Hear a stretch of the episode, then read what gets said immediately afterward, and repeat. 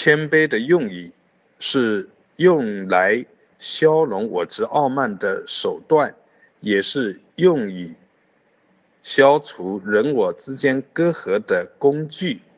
胸襟流淌的谦卑用意，才能真正的发挥它的作用。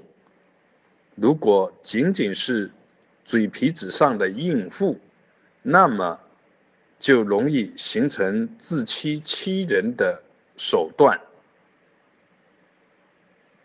礼多人不怪，礼多很见外。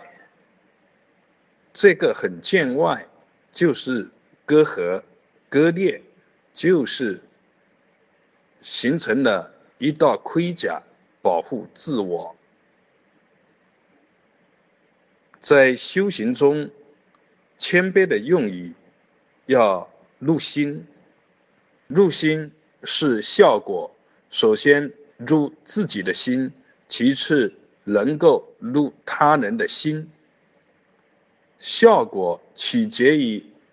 因和缘，最初的因是谦卑的用意，要出自于内心，是真心直说，而不是仅仅在语言逻辑的层面上所构造出来的说辞。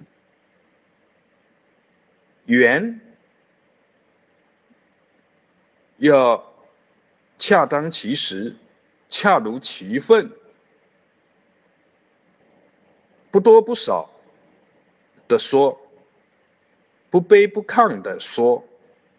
有的谦卑用语是嘴皮子，嘴皮子上说出来，要么过分的卑，要么过分的亢，听起来是谦卑，实际上。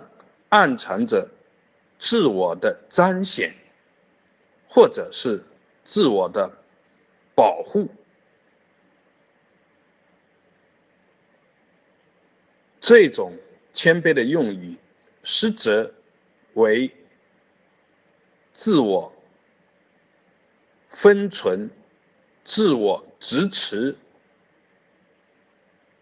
妄念纷飞的一种心形。是造业的行为，在修行路上用谦卑语的时候，至少要以说听同时来进行。